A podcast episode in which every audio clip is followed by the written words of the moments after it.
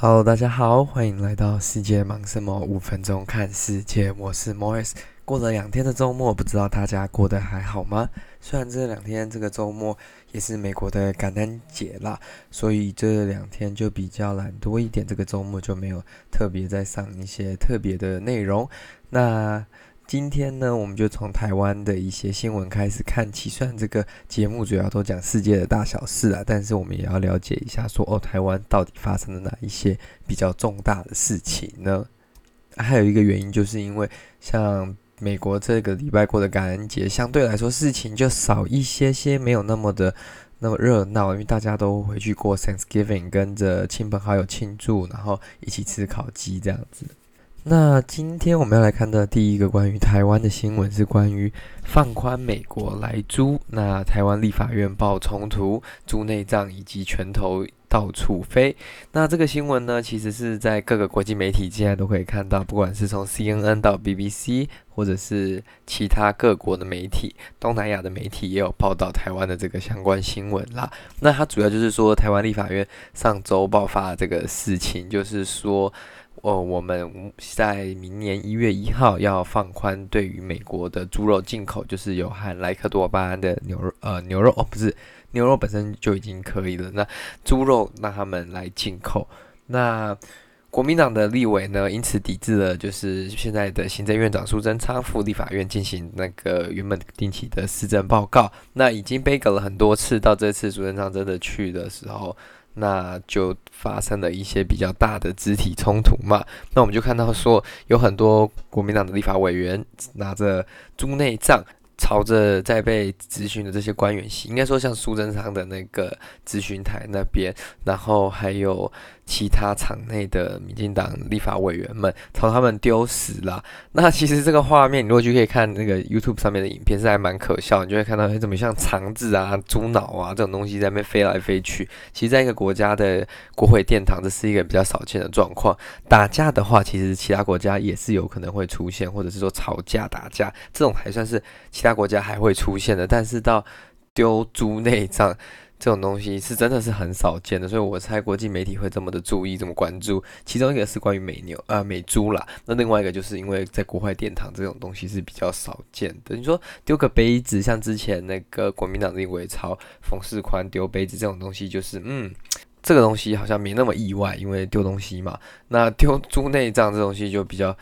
比较令人匪夷所思啦，也比较令人说不能理解，说这样子的东西。带进去这样子会不会比较不好呢？或者说整个形象其实是会被破坏掉的啦。就是说明明是一个这么至高崇尚的地方，但是却被拿猪内脏在那边丢来丢去，大家开会不能好好开会，让仪式进行。那争执的点就是这个莱克多巴胺的猪肉，就是它有含莱克多巴胺，那它其实是一种就是一种药物，那它可以是一种。饲料添加剂，那它就是提高就是猪的瘦肉，那减少脂肪，就是所谓的瘦肉精。那那大部分的国家其实是禁止使用这些的，包括呃算是最严格的欧盟啊，或者是俄罗斯。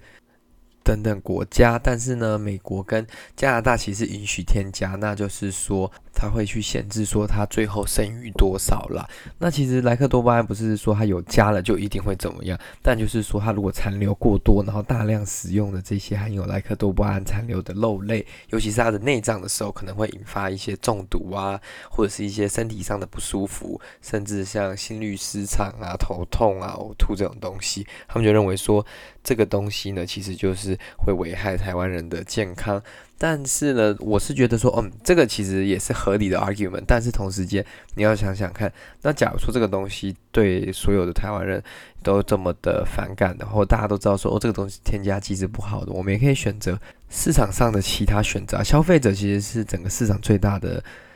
动静嘛，就是或者是最大的影响力。只要消费者不愿意购买，那它就算再便宜也没有用。那我相信台湾的猪肉是有一定的竞争力的啦。那第二则新闻要来提到的是关于新冠肺炎的这个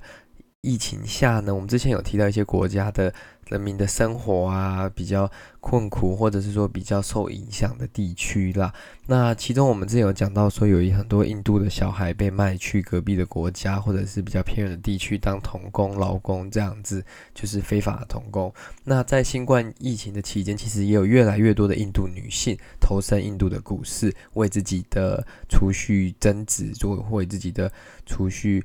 努力，或者是为自己的财务目标。朝前进这样子，那其实这是一件非常好的事情啊，就是说，因为女性在印度本身其实是一个比较特殊的状况嘛，就是她们相对来说跟其他国家，或者是像在台湾，或者是说在美国这种比较。开发嘛，在想法上比较先进的地方，就是男生跟女生是一模一样的。但是在印度这种地方，男女平权这种东西是还没有完全达成的。所以很多女性不管在求学还是求职的过程当中，都会受到许多的，不管是霸凌、排挤还是歧视啦。那他们在社会当中当然就会比较困难一点。那这次的疫情呢，其实有。让很多的印度女性，因为她们想赚点外快，然后就是这个东西比较没有限制嘛，只要有一点点钱，她就可以投入这个股市。那根据统计呢，整个印度基本上整个女性活跃的股市交易者增加大概三倍左右，那对他们的股市市场也是蛮大的一个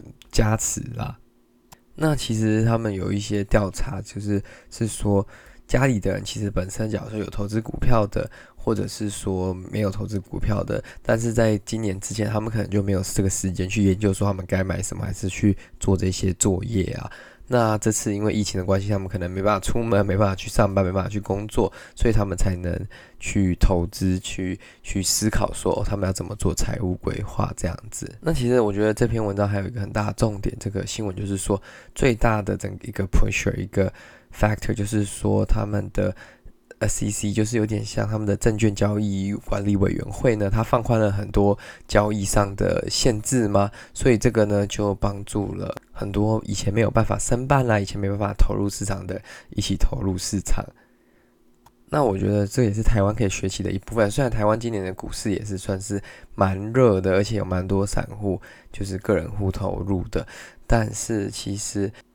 相对于其他国家来说，台湾整体的作业程序，或者或者是说 paperwork 上面，不管是在哪个方面，都还是算是蛮繁杂的。就是不管从金融啊到商业啊，或者是各种步骤，其实都是蛮耗时的啦。就是我以我们台湾的科技程度，应该是可以加快许多的。好的，今天的这个新闻就到这里结束了。如果你喜欢这个节目，再麻烦您帮我把它推荐给你的亲朋好友。那如果您喜欢今天的内容，再帮我留言，也可以到 Facebook 以及 Instagram 来跟我们一起互动。谢谢大家，我们下期再见，拜拜。